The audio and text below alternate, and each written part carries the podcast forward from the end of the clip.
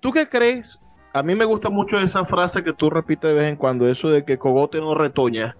Mm. Ah, estaba, fue, lo que le dijo su compadre a Pérez, Jiménez, a, Pérez Jiménez cuando veía que la cosa estaba candente, que los, que los cadetes estaban alzados. Los que defienden a Pérez Jiménez dicen que el tipo decidió irse del país precisamente porque no quería matar a los jóvenes militares, porque no quería ocasionar una masacre en el país, dicen los perejimenistas que han, que han florecido recientemente, sobre todo con, con partidos de esta extrema derecha liberal como Orden, ¿no? Que, que son partidos que a mí me preocupan, son peligrosamente, ideológicamente peligrosos. Ah, pero, ¿tú crees que una amenaza a la, a la salud del cogote del presidente sea capaz de hacer un cambio, un cambio real? ¿O Pérez Jiménez se fue por qué motivos? Si hubo presión militar, si iba a haber una masacre en Caracas. ¿Qué pasó? ¿Por qué Pérez Jiménez huye y, y, deja la maleta llena de dólares? ¿O la maleta también es una, una propaganda década? Cuando se calma el bullicio de la ciudad y se van apagando las luces de la casa, se enciende la luz del entendimiento.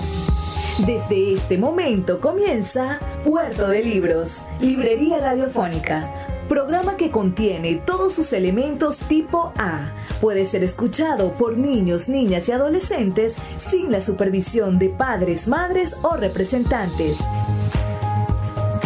Comienza Puerto de Libros, Librería Radiofónica.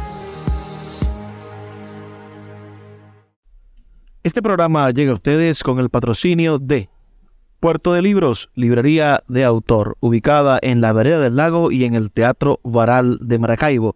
Disfruta de los mejores libros a través de su página web puertodelibros.com.be.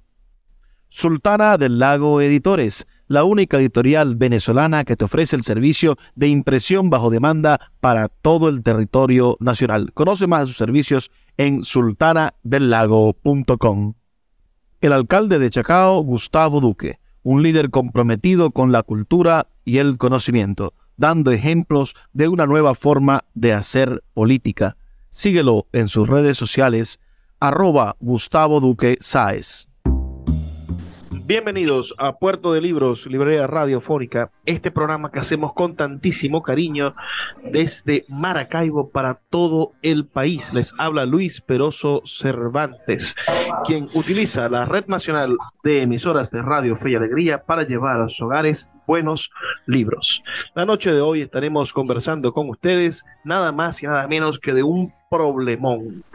El problema de las salidas militares del poder.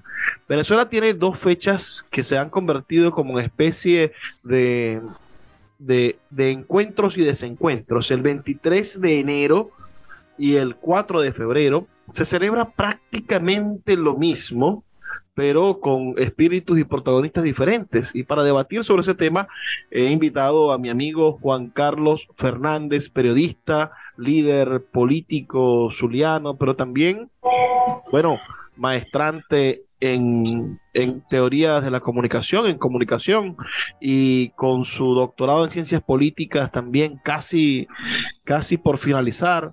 Además, un hombre que se ha dedicado a reflexionar y que ha sido parte de la historia política contemporánea, porque fue, bueno, militante de algunos de los partidos más eh, populares e interesantes de los últimos 40 o 50 años de la política venezolana.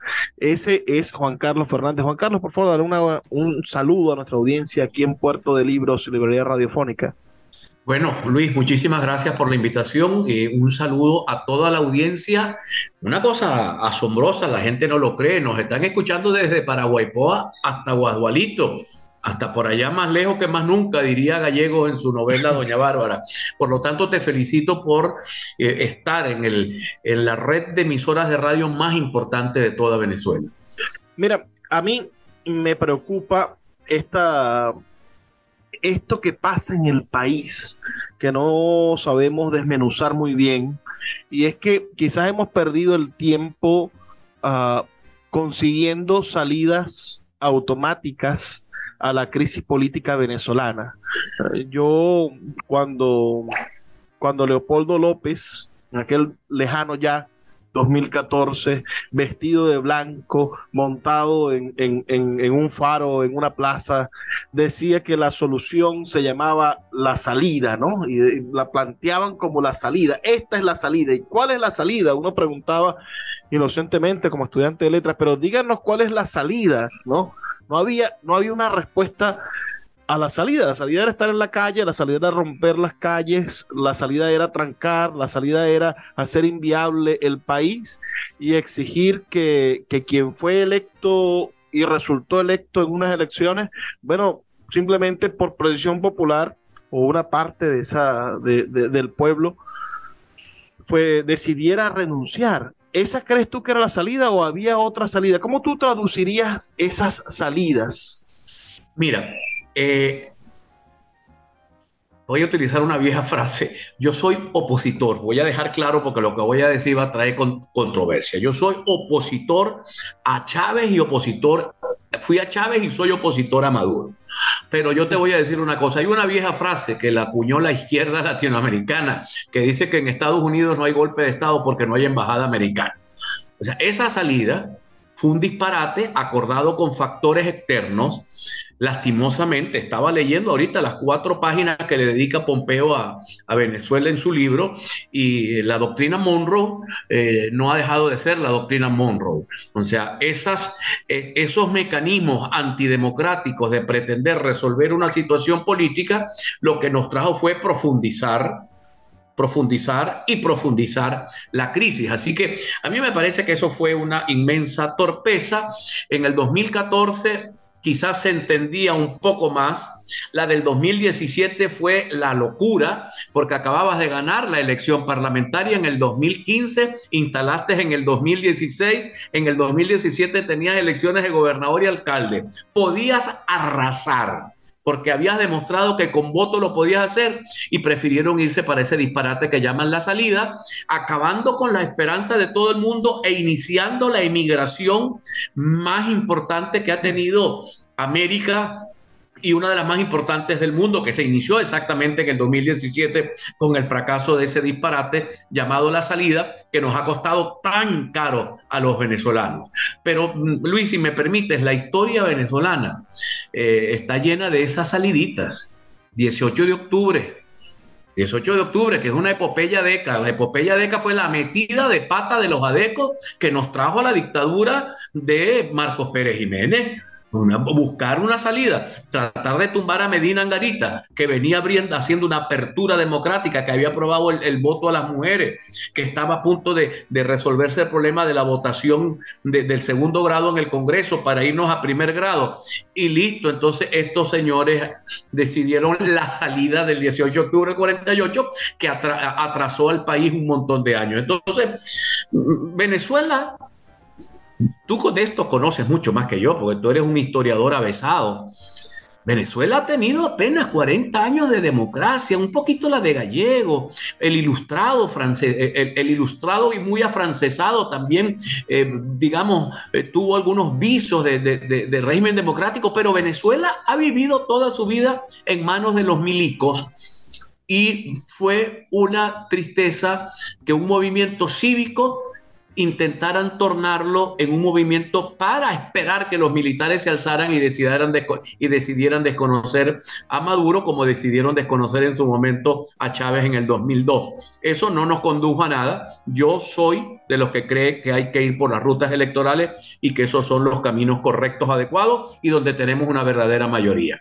Mira, yo creo a ver, si tú estarías de acuerdo conmigo. Estamos hablando de la actualidad para poder llegar a pensar en, el 23 de enero y en el 4 de febrero, que son las fechas que se nos acaba de pasar el 23 de enero, viene el 4 de febrero, y, pareciese que, hubiesen discursos hipócritas allí, porque ah, para algunos el golpe del 23 de enero o lo que pasó el 23 de enero es, es válido, pero el 4 de febrero no es válido, ¿no? Es decir, el, hecho de que las Fuerzas Armadas tomaran al intentaran derrocar a Pérez frente a un proceso de pobreza, de hambre y al desconocimiento del, del Estado de, de, las necesidades oprobiosas en las que se encontraba la gente. Es como hoy desconocer el descontento público. Pero vamos a hablar de la actualidad para después ir al pasado.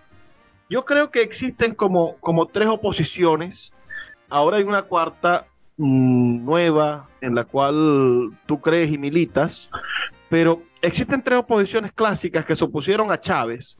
La oposición que, que creía que la constitución del 99 era irrita y que nada podía suceder dentro de ella, que terminó siendo la oposición negacionista del fenómeno Chávez y que creó campañas como la de no ir a votar en el 99, la de no participar en el referéndum y ni en la elección de los, de, los constituyentistas, la que bueno, terminó llevando a la gente en el 2005 a no votar y dejar la Asamblea Nacional a Chávez completamente libre y que finalmente en el 2017-2018 decide también y convence al país de que no hay que votar porque Maduro no, no convocó o, la Asamblea Nacional Constituyente no podía convocar la, la, elección presidencial. Es decir, to, todo ese vericueto de no votar. La solución es no votar. Hay otra gente que cree que la salida es a plomo, que la salida es a juro, que lo que hay es que hacer, dar un golpe de Estado. El, el, el madrugonazo es el 30 de abril, por ejemplo. Y, y hay una posición como Rosales y hay una posición como, como Falcón. Ambos fueron se, contendientes de en diferentes momentos, Rosales de Chávez y Falcón de Maduro, a que creyeron que con votos iban a poder sacar a Maduro. ¿Tú crees que existen esas tres oposiciones o, o el G4, G3, ya no sé ni cómo llamarlo, estará compuesto, más bien se, se, se cambian las máscaras y todos son lo mismo? Mira, eh, yo creo que, después de, la caída del muro de Berlín, después de aquel libro de Fukuyama, que se acabaron las ideologías y el mundo se hizo unipolar, lastimosamente en Venezuela eso se vio eh, reforzado con la pérdida de las ideologías. Los partidos políticos dejaron de tener ideología. En Venezuela tú no sabes lo que, lo que es un socialdemócrata ni lo que es un demócrata cristiano y aquí hay una izquierda que es facha, eh, izquierda fascista que se parece a la de Díaz Canel, y hay otra izquierda que no es facha, que se parece a la de Boric o la de Petro. Entonces, pero aquí perdimos el horizonte. Entonces comenzamos a, a identificarnos por la radicalidad. Entonces, partidos políticos que se dicen de la socialdemocracia o de, la, de que pertenecen a la internacional socialista como eh, como eh, voluntad popular se alían con un partido bolsonarista como es el de María Corina Machado, que es un partido de la derecha. Entonces tú no entiendes y Antonio Ledesma, que era un socialdemócrata, que en algún momento yo discutí con él muchísimo el tema de, de, de, de Last and Fire, de, liberalismo económico, y Antonio aquello le, le, le parecía que era hablarle de, de una cosa que olía mal, ahora es un tipo de la derecha radical bolsonarista. Entonces, el problema de la des, desidentificación de la política. Pero creo que en Venezuela en este momento pudiéramos decir que hay, que ya ante el fracaso de todo lo que se inventó desde el 2001 hasta ahora, porque no te, te olvides que en el 2002 le, metí, le intentaron meter a, a, a, Chávez un golpe de Estado, traicionando una marcha, convirtiéndola en una cosa insurreccional de un golpe de Estado que estaba montado por unos tipos de la derecha militar para tumbar a un sector de la izquierda militar, o sea, los disparates venezolanos. Entonces, ¿qué te puedo yo decir? Va, va, va, vamos a hacer una pausa, Juan, de dos minutos para escuchar a los amigos de Radio Fe y Alegría y sus, y, y sus campañas y ya volvemos con este tema para que me explique qué es lo que está pasando con esta oposición. Escuchas Puerto de Libros con el poeta Luis Peroso Cervantes. Síguenos en Twitter e Instagram como arroba Librería Radio. Puerto de Libros, librería de autor, la librería que estás buscando. Te invita a visitar sus dos sedes en el Teatro Varal de Maracaibo y en la Vereda del Lago. Dos cautivadores espacios donde podrás entrar en contacto con la literatura, con el arte, con todos los conocimientos de la humanidad a través del instrumento maravilloso que es el libro. Abiertos de lunes a domingo. Consulta sus redes sociales arroba puerto de libros o su página web www.puertodelibros.com.be donde encontrarás la tienda virtual más grande de libros de Venezuela. Puerto de Libros, librería de autor, la librería que estás buscando. Sultana del Lago Editores es una empresa zuliana de servicios editoriales. Nuestro catálogo tiene más de 100 títulos de autores nacionales e internacionales. Además, somos la única editorial que presta servicios de impresión bajo demanda en Maracaibo.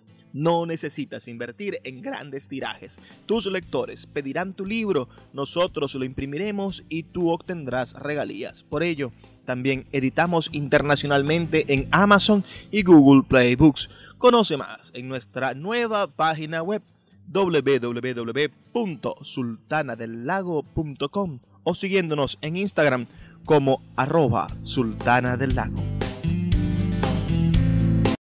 Seguimos siendo la referencia cultural de Venezuela. Nuestro teatro municipal, Cultura Chacao, la orquesta municipal estuvieron durante todo el año recorriendo el municipio y en nuestra sede del teatro presentando las mejores obras y los mejores eventos del país. También tuvimos nocturneando, recorrimos todo Chacao con una de las mejores actividades que se hacen en el país, donde se mezclan los comercios con los vecinos y las miles de personas que nos visitan. También tuvimos muchos conciertos, actividades deportivas mezcladas con lo cultural haciendo de Chacao esa referencia, esa referencia segura donde todo el mundo quiere venir a divertirse con la tranquilidad y seguridad de estar en el mejor municipio de Venezuela.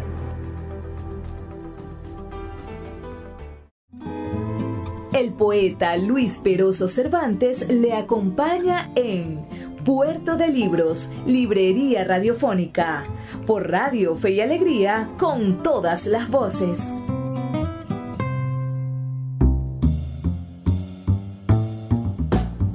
Seguimos en Puerto de Libros, Librería Radiofónica, esta noche conversando con Juan Carlos Fernández. Mi objetivo de esta conversación de esta noche es hablar sobre el 23 de enero y el 4 de febrero, pero entre esos dos abismos de la política, ejemplos de toma de poder de la política venezolana, se encuentra quizás la idea la tentación, el, velamen del golpe de Estado eterno, es decir, de buscar un golpe de Estado para salir del, del, rival político, de sacar al otro por la fuerza, de convocar el espíritu de guerra, la guerra civil, etcétera. Todos esos fantasmas que han estado en la historia de Venezuela desde 1910, desde, desde Vicente Emparan, diciendo, si ustedes no quieren gobierno, yo no quiero mandarlo tampoco.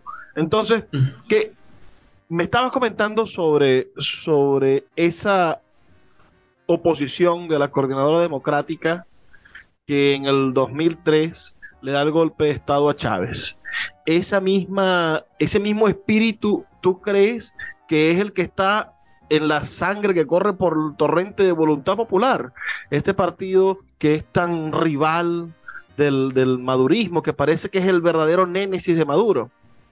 Bueno, eso yo no lo tengo por qué decir, eso está ahí en la historia visible, o sea, Voluntad Popular y, Primero Justicia han invocado el 30 de abril el R2P, el Tratado Interamericano de Asistencia Recíproca, invocaron todas las posibilidades de darle legalidad a una intervención militar extranjera en Venezuela que no ocurre desde los días de, la deuda externa de Cipriano Castro. Ya, eso yo no me identifico con ese mundo de la oposición, no significa que no pudiera llegar a ser alianza con ellos, porque a veces tienes que hacer alianzas eh, con, con, algunas, con algunas agrupaciones para alcanzar un objetivo superior, que es que Venezuela salga de la tragedia. Pero quiero decirte que es una gente que ha jugado.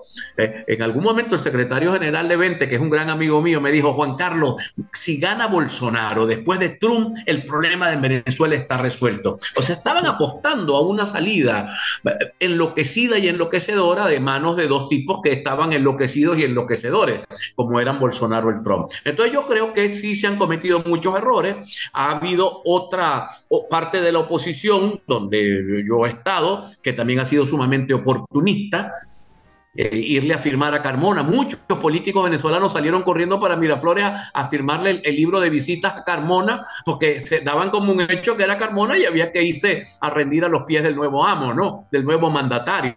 Eh, muerto Chávez o fuera Chávez del gobierno, era, era, era, era Carmona el hombre. Entonces, y hay ahora en este momento algunas eh, digamos, en la decantación de la política venezolana han surgido organizaciones políticas y también han surgido movimientos democratizadores dentro de los propios partidos que en algún momento fueron progolpistas. Entonces hoy ves a María Corina de candidata, ves a Guaidó de candidato. Entonces, bueno, me gusta la cosa, me gusta la idea que entendieran que la anterior ruta fue absolutamente equivocada y que la actual ruta, que no garantiza el triunfo si no se logran los presupuestos necesarios, por lo menos permitirá, si logramos aterrizar todos en una misma dimensión de la política y del cambio, yo creo que hay una gran oportunidad de desalojar a Maduro pacífica y democráticamente del poder.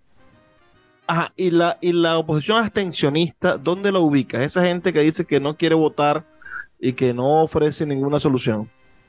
Mira, ya no es partidista ya son personalidades, ¿no? Porque la, la, oposición que era abstencionista, incluyendo la Acción Democrática del 2005, hoy es pro voto, hoy hoy estaba próspero y cayendo hacia, a golpes. Hubo un enfrentamiento por allá por Sabana y Mendoza con, con, los, con los del PSV que fueron a intentar sabotear el acto de, de Prosperi. Bueno, pues los adecos tienen candidato, María Corina es candidata, Delsa Solórzano se lanzó ayer de candidato, Guaidó es candidato, pues, Ocari se lanzó de candidato. Bueno, gracias a Dios, los que ayer apostaban a la salida militares, a las salidas intervencionistas extranjeras, hoy apuestan al voto. Yo creo que eso ha sido un buen avance. Mira, comencemos por hablar un poquito de historia. Aquí te voy a poner al, al presidente Rómulo Betancur en este video que está rodando por allí. Y los que promovieron la intentona de San Cristóbal, como los de Barcelona, como los... ¡Silencio! ¡Silencio! ¡Pero detire el país! ¡Prendan la luz aquí! Están detenidos en el país alrededor de mis dirigentes del Partido Comunista y del MIR. Los estudiantes que están presos por haber ido a asaltar un cuartel seguirán presos.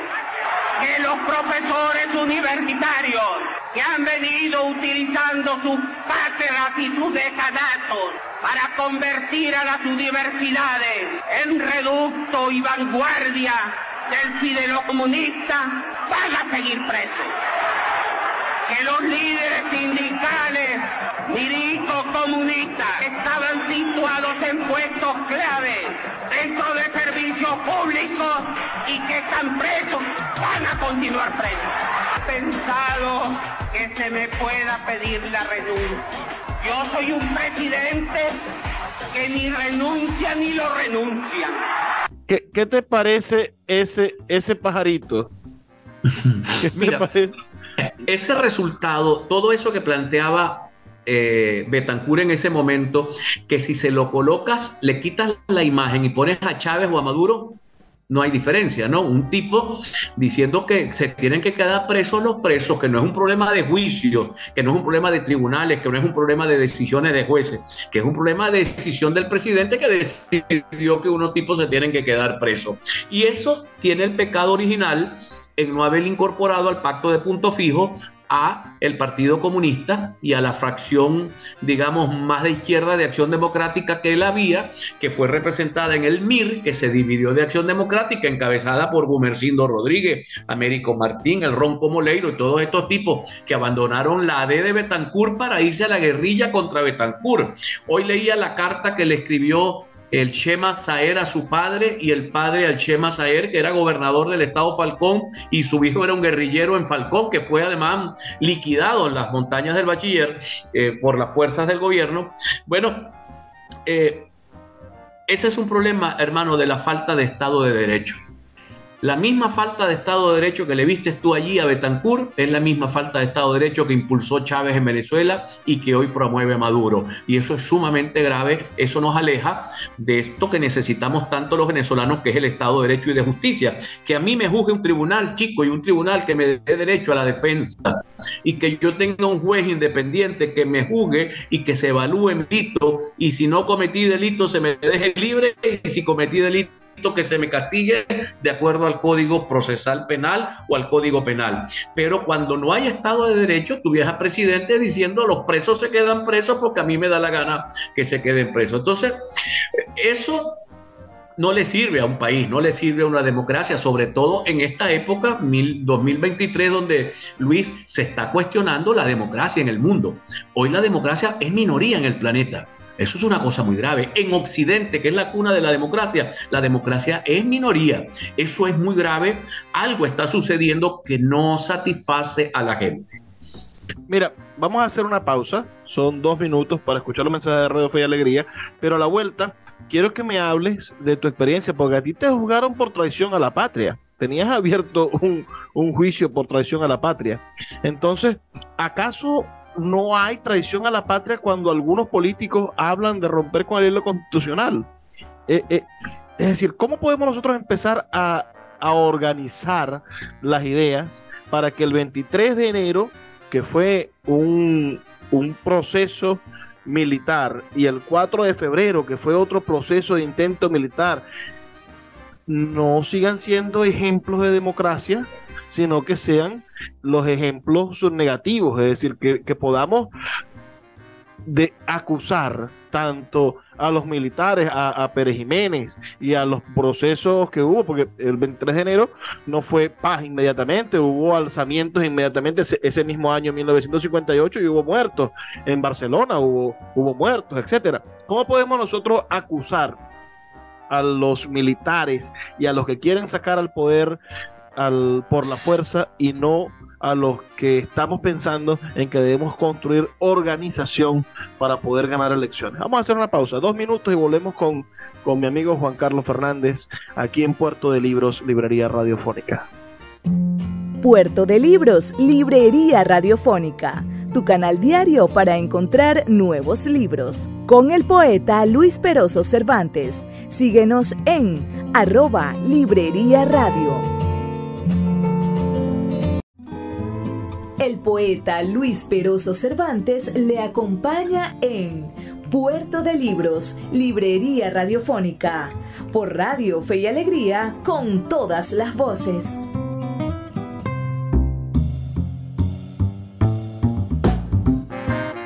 Seguimos en Puerto de Libros, Librería Radiofónica, esta noche con el periodista estudiante del doctorado en ciencias políticas, magíster en comunicación y también abogado Juan Carlos Fernández. Juan Carlos, fuiste acusado de traición a la patria. Háblanos de eso, es decir, ese, ese, ese cargo tan difícil, tan difícil de comprobar, diría yo, que es cuando a algún jerarca se le ocurre decir, bueno, ya que no tenemos nada como acusarlo, acusamos de traición a la patria.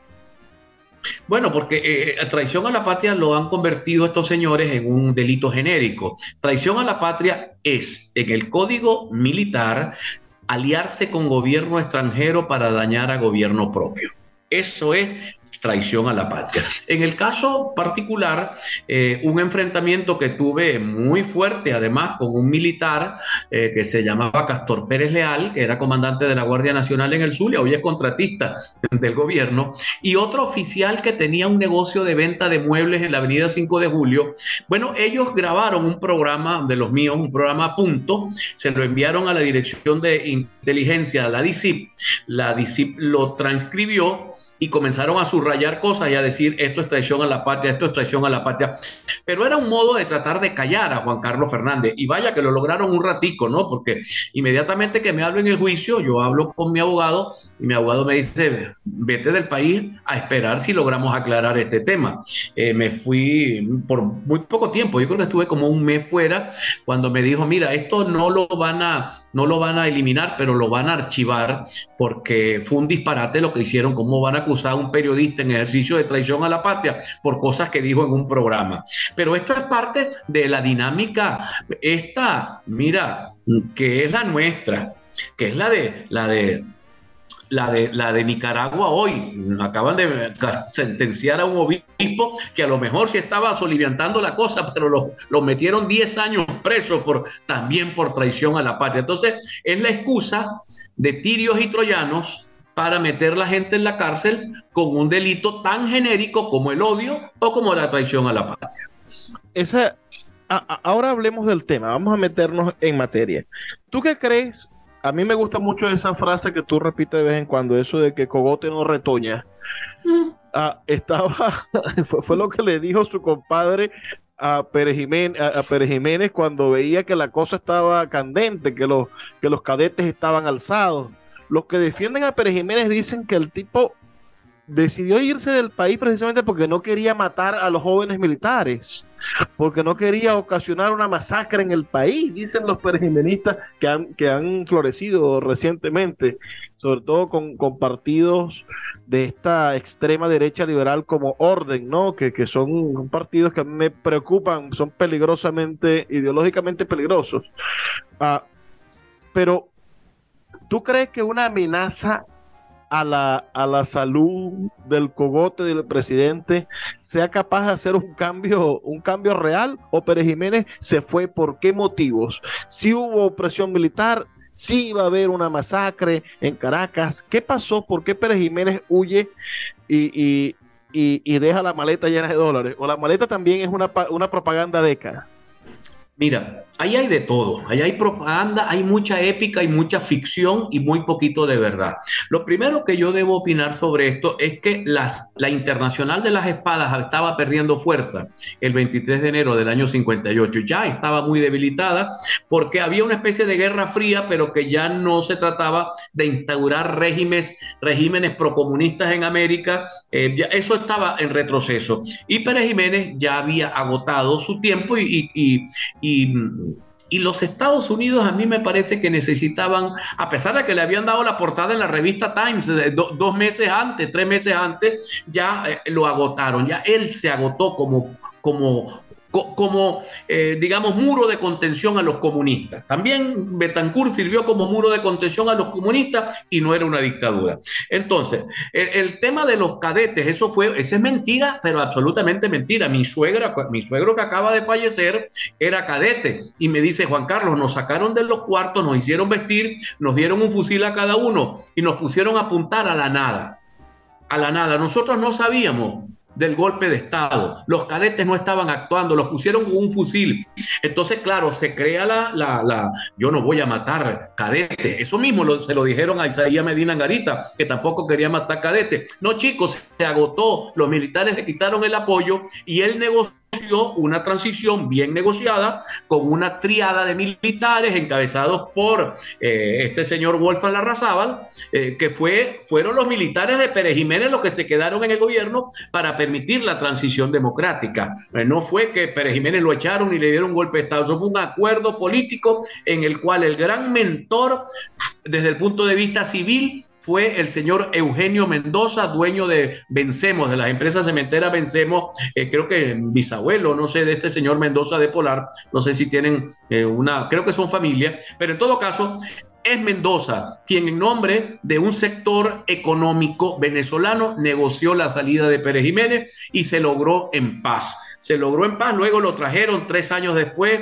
extraditado de Estados Unidos, un juicio por corrupción y no pasó nada tres años preso, cómodamente preso, y luego se fue para su destino final, que fue esa, esa quinta tan hermosa que hizo allí en ese barrio madrileño, donde terminó sus días. Mira, entonces Cogote no retoña. Bueno, eso se lo dijo su ministro de Relaciones Interiores. creo que a Chávez también se lo dijeron ese día. Cogote no retoña y Chávez eh, renunció, pero los tipos fueron tan torpes, tan necios, tan, tan irritantemente tontos que le retoñó el cogote a Chávez, porque Chávez estaba liquidado políticamente el 11 de abril del 2002 y el 13 de abril. Las metidas de pata de los militares estos, mm, de la, sobre todo los de la Armada, y las metidas de pata de Carmona y de Gustavo Cisnero y de todos estos tipos que no quisieron lograr un acuerdo político para que no hubiese una ruptura del hilo constitucional, bueno, le volvió a crecer el cogote. A Chávez el último político venezolano al cual le cortan el cogote y le volvió a crecer el cogote. Fíjate tú, distinto a Pérez Jiménez, ¿no? 4 de febrero, pasa todo lo contrario, no tiene éxito la revuelta, pero el chavismo lo llama el Día de la Dignidad Nacional. ¿Cómo podemos traducir un intento fallido de golpe de Estado en dignidad nacional?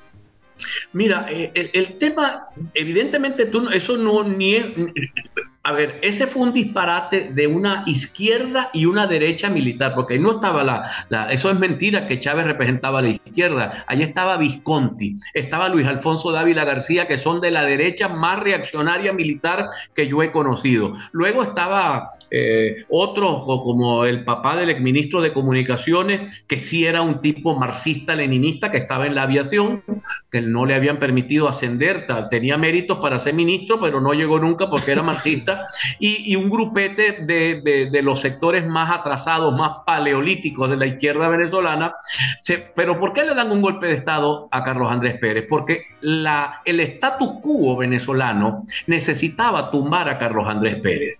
A Carlos Andrés Pérez finalmente lo terminaron tumbando eh, sin necesidad del caracazo y sin necesidad del golpe de Estado se quitaron las caretas y lo tumba el status quo nacional encabezado por los notables, encabezado por eh, Miguel Enrique Otero, encabezado por Marcé Granier, encabezado por Acción Democrática, porque el gobierno de, de, de, Carlos Andrés Pérez aprobó la descentralización, le quitó poder al partido, porque el gobierno de Carlos Andrés no repitió los errores de su primer gobierno, que fue parte de la, de la desgracia nacional, se hizo en el primer gobierno de Pérez, sino que hizo un gobierno neoliberal y estaba mejorando la economía, pero eso no le, no le gustó al status quo venezolano a los amos del valle militares, a los amos del valle económico, a los amos del valle comunicacionales, y hubo una especie de confabulación general, tanto que todo el mundo sabía que había un golpe de Estado esa noche, menos Pérez. Imagínate tú cuánta gente había metido en esa volada, diría un gocho, un andino de la época, de la época de Gómez, que el único que no sabía de ese golpe de Estado era Carlos Andrés Pérez, que no creía que lo iban a tumbar. Y vaya, y lo quisieron tumbar. Y lo quisieron tumbar unos militares que iban a ser instrumentos instrumentos de unos militares y de unos civiles que finalmente los iban a utilizar, pero después terminaron siendo utilizados. Hugo Chávez, ese sí le cortó el cogote a toda esa, esa cúpula de amos del valle que pretendieron usar a Chávez para tumbar a Pérez, finalizar, finalmente Chávez los tumbó a ellos también, los descogotó a ellos también. Eh, y claro, debo decir que Hugo Chávez es la, la, tragedia nacional más grande que le ha ocurrido a Venezuela después de Ezequiel Zamora y Juan Crisóstomo Falcón y todos esos tipos que inventaron ese delirio la guerra federal que acabó con este país, con su economía y con, con un porcentaje de la población y de, y de nuestros bienes materiales del, del, del, del rebaño de ganado bovino, caprino. Este país quedó arruinado. Quedó arruinado con la guerra de independencia, quedó arruinado con la guerra federal y lo arruinó Hugo Chávez. Parece que los militares están destinados por la providencia a arruinar a Venezuela, como decía Simón Bolívar. Los militares destinados a arruinar a Venezuela cada vez que se meten en el poder, cada vez que quieren eh, eh, eh, romper los estamentos democráticos, los milicos nos tiran al pajón y arruinan a Venezuela. Como te digo, lo arruinó la guerra de independencia, lo arruinó la guerra federal y la arruinó Hugo Chávez Frías. Vamos a una pausa, Juan Carlos, pero al retorno viene una nueva oportunidad de hacer un cambio político en el país. 2024, elecciones presidenciales. 2025, elecciones de alcaldes, de gobernadores, de diputados. 2023, las supuestas primarias. Todos estos tres platos maravillosos que se presentan de elecciones populares podrían ser una alternativa para sacar de la mente el grillo del golpe de Estado al regreso me contentas. Estamos aquí en Puerto de Libros, Librería Radiofónica. Escuchas Puerto de Libros con el poeta Luis Peroso Cervantes. Síguenos en Twitter e Instagram como arroba Librería Radio. El poeta Luis Peroso Cervantes le acompaña en Puerto de Libros, Librería Radiofónica, por Radio Fe y Alegría, con todas las voces. Seguimos aquí en Puerto de Libros, Librería Radiofónica, esta noche conversando con Juan Carlos Fernández, político, abogado, comunicador social, el hombre de mayor sintonía de la televisión zuliana. Y eso es algo verdaderamente significativo, Juan. Te ven muchísimas personas, más de 100 mil personas te observan, observan tu programa de televisión todos los mediodías. Juan, este es nuestro último segmento y quiero dedicarlo a que reflexionemos un poco sobre las oportunidades que tenemos de enmendar el capote. Venezuela no puede seguir, creo yo, anclada a, a, esa, a esos fantasmas de los golpes de Estado para conseguir el cambio. Hay que convertir el cambio en algo posible, en algo matemáticamente realizable, y eso se consigue solamente con organización electoral, con planificación aguas abajo, con testigos de mesa, con lo que se logró en el 2015 en las elecciones de, de la Asamblea Nacional o lo que lograron, bueno, lo que logró el chavismo. El chavismo logró una manifestación política asombrosa en el 98 y venció al, poder, venció al, bipartidismo en pleno. Háblanos un poco de cómo ves tú las elecciones presidenciales del 2024. ¿Crees que la oposición tenga la posibilidad de ganar? Mira, tiene los votos, tiene absolutamente los votos para ganar. Necesita después de este descalabro horroroso que ha tenido en los últimos días, después de, esta demostración de intolerancia que ha tenido los del G4 en contra de los del G4, que los ha convertido, eh, eh, diría por ahí alguien, en polvo cósmico, eh, creo que se necesita tocar cable a tierra, pies en tierra, saber que hay que volver a motivar al ciudadano, a motivarlo a devolverle esperanza, o sea, se necesita una narrativa, se necesita un discurso. Hoy hay un gentío por encima de lo, de, lo, de lo estadísticamente normal que está votando por Maduro.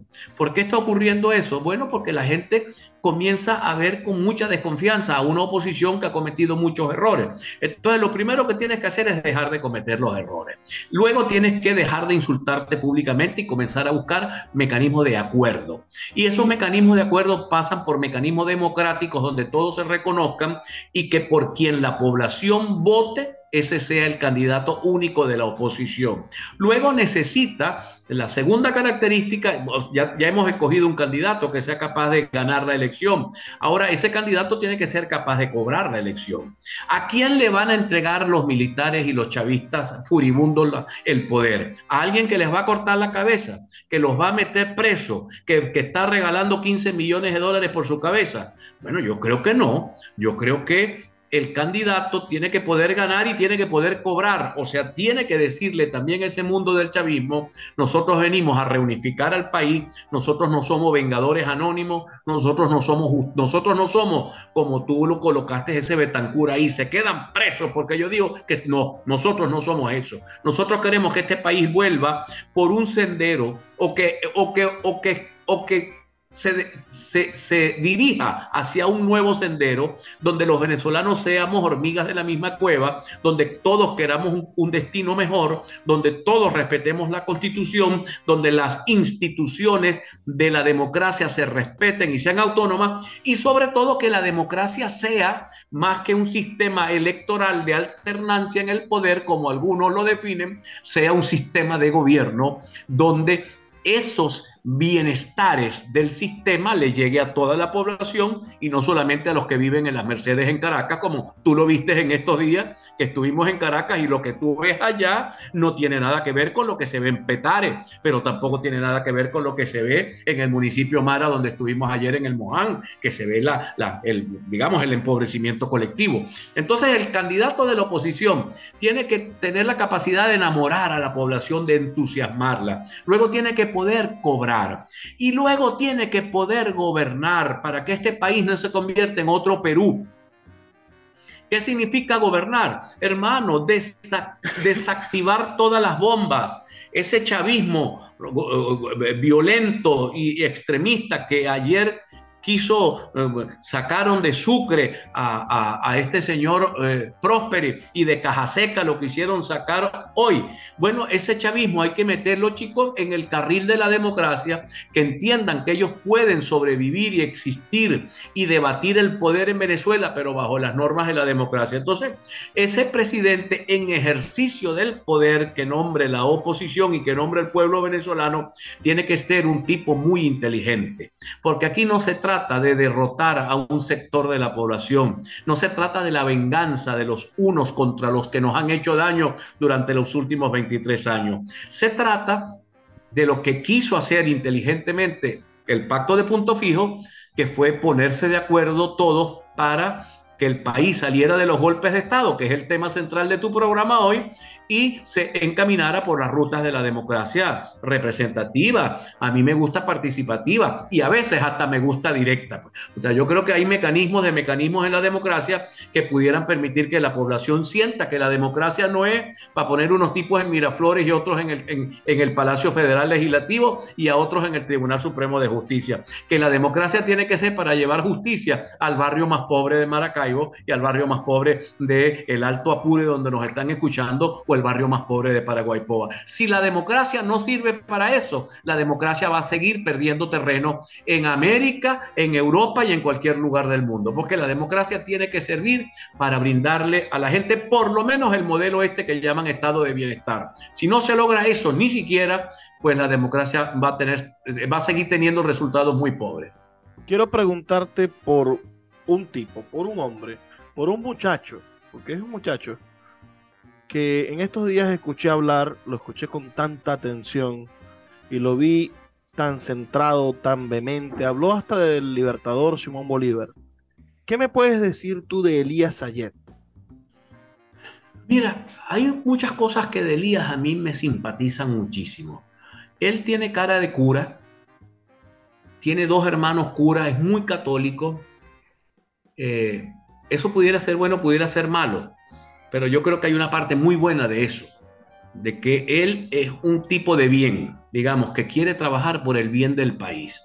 Cuando él habla del libertador, rescata algo de lo cual se quiso apropiar Chávez y convertirlo en una cosa de los rojos y no de todos los venezolanos. Es que el, espíritu dentro de las luces y las sombras que tuvo Simón Bolívar, Simón Bolívar es de todos los venezolanos y los bolivarianos en Venezuela somos todos, no es un sector de la población. Entonces Elías viene haciendo eso, Elías viene eh, trabajando muy duro. Cada vez que hablo con él del tema de Latillo, que es el municipio donde es alcalde, él me dice, Juan Carlos, para mí es muy fácil gobernar el Latillo urbano, pero qué difícil es el Latillo rural, porque allá es muy pobre, no hay agua, no hay cloaca, tengo que hacer mucho esfuerzo por llevar bienestar a la gente. Pero también cuando lo veo que eh, monta un kiosco en un parquecito y lo llena de libros para que la gente vaya a leer, yo digo, estoy frente a otro tipo, estoy frente a una persona que se entiende con todos los venezolanos y que tiene una claridad sobre el tipo de país que él quiere. Yo no sé si Elías va a ser candidato presidencial,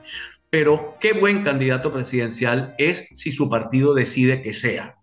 ¿Ah? Si Fuerza Vecinal decide que sea Elías Ayed, creo que Elías Ayed va a ser un excelente candidato frente a este desastre que tiene Venezuela, de, candidatos insultándose. Hoy leía a Jan Maninat, que lo leo todos los viernes en el Universal, y Jan decía, vengan, vamos a unirnos todos, estos son unos ladrones, pero yo quiero unirme con ellos, estos son unos corruptos, pero yo quiero unirme con ellos. En el nombre de Dios, eso es para ponerse a llorar para ponerse a llorar. Entonces yo creo que fuera del G4 comienza a aparecer en el horizonte venezolano alternativas alternativas democráticas, alternativas modernas, alternativas avanzadas, pero además alternativas que no vean al país como un campo de guerra, sino que vean al país como un campo fértil para sembrar maíz, para sembrar arroz, para sembrar trigo, para sembrar yuca, para llevarle prosperidad a la gente. Yo quiero un presidente que vea al país como un campo fértil para llevarle bienestar al pueblo y no como un campo de batalla. De las 23 emisoras de Radio Fe y Alegría, tres están en el Zulia, Maracaibo, Paraguaypoa y Machiques. Ahora yo te pregunto, Juan Carlos, para mí el, el, caudillismo es uno de los grandes problemas de esta nación. Hoy en el Zulia tenemos a un gobernador que viene a ser su tercer periodo como gobernador. Posiblemente aspire a un cuarto y a un quinto periodo. ¿Tú crees que hay una forma diferente de gobernar al Zulia? Mira, a mí los caudillos no me gustan y yo no soy caudillo ni en mi casa. En mi casa hay una caudilleza. En mi casa mi casa es el espacio, no porque sea mi casa para que ella haga los oficios del hogar, sino que la, casa como institución, como, como sitio donde anida lo que yo más quiero, lo, tiene una preponderancia muy importante mi mujer. Por hay una mater family, no un Hay una mater family, claro, muy respetada y muy querida. Pero entonces a mí no me gustan los caudillos, chicos. Yo le decía el otro día, Kiko Autista me preguntó, mira, ¿y tú y Rosales? Yo le digo, bueno, Rosales calcula mucho y a mí me gusta estar más con la gente. Eh, Rosales es un tipo muy querido en la región, ojalá y sea un buen gobernante, ojalá y vuelva a ser bien, yo apuesto por el éxito de su gobierno, pero eh, creo que el Estado necesita su relevo, sus relevos generacionales, sus relevos políticos. Eh, lastimosamente los venezolanos en el Zulia hemos seguido apostando a aquel viejo libro que siempre mencionamos en este programa, que es el libro de, del cesarismo democrático, el hombre a caballo. Entonces, un hombre a caballo que venga a resolvernos los problemas. Yo quisiera tener una sociedad a caballo, un Zulia a caballo, donde cada uno de sus hombres y mujeres tenga una dimensión especial en la participación y que no sea una cosa caudillesca. Yo creo que Rosales eh, tiene, tiene mucho de caudillo, pero también tiene mucho de buen gobernante, así que será el pueblo zuliano quien en su momento decidirá si Rosales se queda o Rosales se va. Para finalizar, Juan Carlos, llegan los tiempos de, de poder armar una nueva forma de hacer política, que es el eslogan que, ha utilizado Fuerza Vecinal, este partido que está creciendo en todo el país y el que tú representas. Juan, háblanos de qué significa para ti, para Juan Carlos Fernández, esta oportunidad de elegir, de la, la oportunidad que se nos presenta ahorita. Venimos a unas elecciones primarias. Posiblemente haya o no haya elecciones primarias, ya veremos vienen las elecciones presidenciales, vienen las elecciones a, diputados, vienen un montón de elecciones. Parece que se van a elegir unos 300, unos, casi mil cargos en, Venezuela en los próximos tres o cuatro años. ¿Por qué alguien cambiaría la oportunidad de elegir por la oportunidad de dar un golpe? ¿Cómo hacemos para, para exorcizar ese demonio? Mira, con más democracia, con más participación, mientras la población se sienta comprometida y se sienta que la democracia le provoca, le produce bienestar, la tentación militar va va, se va a alejar. Y los militares son una institución, por ahí decían, las Fuerzas Armadas son una institución de la democracia. No, las Fuerzas Armadas son una institución de la democracia o de la dictadura. Son unos tipos que armados para defender la soberanía nacional y la constitución dice el orden público. Esa parte no me gusta mucho porque yo creo que son muy malos defendiendo el orden público, más bien traen más problemas que soluciones. Pero la soberanía nacional.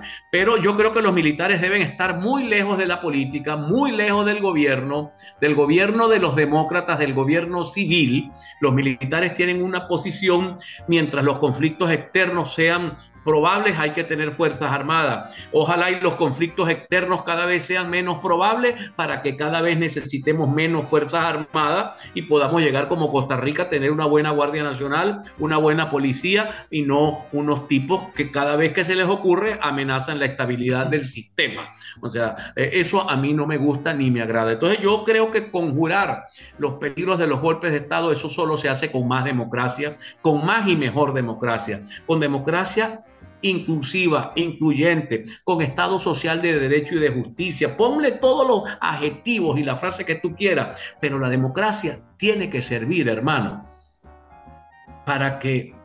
Estoy pensando en el muchacho negro ese que mataron antier en Estados Unidos, unos policías blancos, que lo mataron por ser negro. La democracia tiene que servir para que esas cosas no ocurran, para que los negros y los pobres y los pardos y los blancos y los amarillos sientan que el sistema les sirve a todos por igual y los beneficia a todos por igual. Pero ¿cómo haces para que esos procesos electorales más democráticos incluyan no a la clase política vieja, no a la clase política que se está cayendo a picotazos, sino a los maestros que están ahorita en la calle dando la lucha y la vanguardia? ¿Cómo hacemos para cambiarle el rostro a los políticos? Mira, yo creo que la, digamos, la clave pudiera ser que los buenos se pongan a hacer política, que no le dejen la política solo a los malos. Hay gente que por comodidad no se mete en la cosa pública. Y cuando la gente por comodidad no se mete a la cosa pública, unos interesados se meten a la cosa pública y ahí viene la corrupción, los malos gobernantes. Y un sistema, además, un sistema que tiene muy pocas, tiene muy pocas posibilidades de, autogestionarse, autolimpiarse, quiero decir, que es, ese modelo de los referéndums revocatorios es muy pobre todavía. Ojalá y pudiéramos tener más elecciones intermedias para quitarle poder al presidente en el Parlamento y quitarle, quitarle poder al gobernador y quitarle poder al alcalde si lo hace mal y darle más poder si lo hace bien. El sistema tiene que tener mecanismo de autogestionarse él internamente, que no sean periodos rígidos. Pero insisto, en algún momento le escuché a Facundo Cabral, mi favorito Facundo, decir un chiste de esos de él muy inteligente, que un mexicano le dijo a las mujeres mexicanas que parieran muchos muchachos. Y, bueno, ¿y para qué usted le está pidiendo que paran tantos muchachos? Bueno, para que los malos, los malos no nos sigan ganando las elecciones. Bueno, de eso se trata, de que la gente buena también piense que la política es un oficio bueno, decente, que vale la pena meterse sin enlodarse.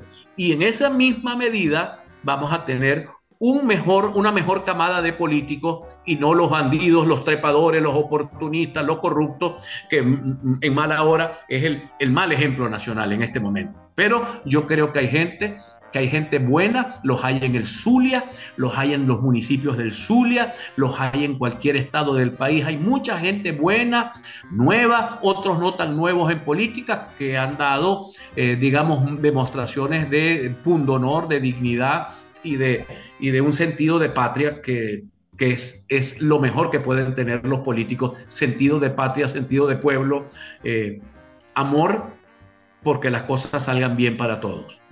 Bueno, hablaron, escuchamos la voz de Juan Carlos Fernández, líder del partido Fuerza Vecinal en el estado Zulia, conductor del programa de televisión A Punto, que pueden sintonizarlo todos los días por YouTube quienes tengan la posibilidad de verlo a nivel nacional y por supuesto un excelente amigo de este servidor de Luis Peroso Cervantes, quien los acompaña a ustedes de lunes a viernes de 9 a 10 de la noche por la red nacional de emisoras Radio Fe y Alegría. Me toca despedirme, no sin antes recordarles que nos escuchamos el día de mañana a la misma hora. Por favor, sean felices, lean poesía.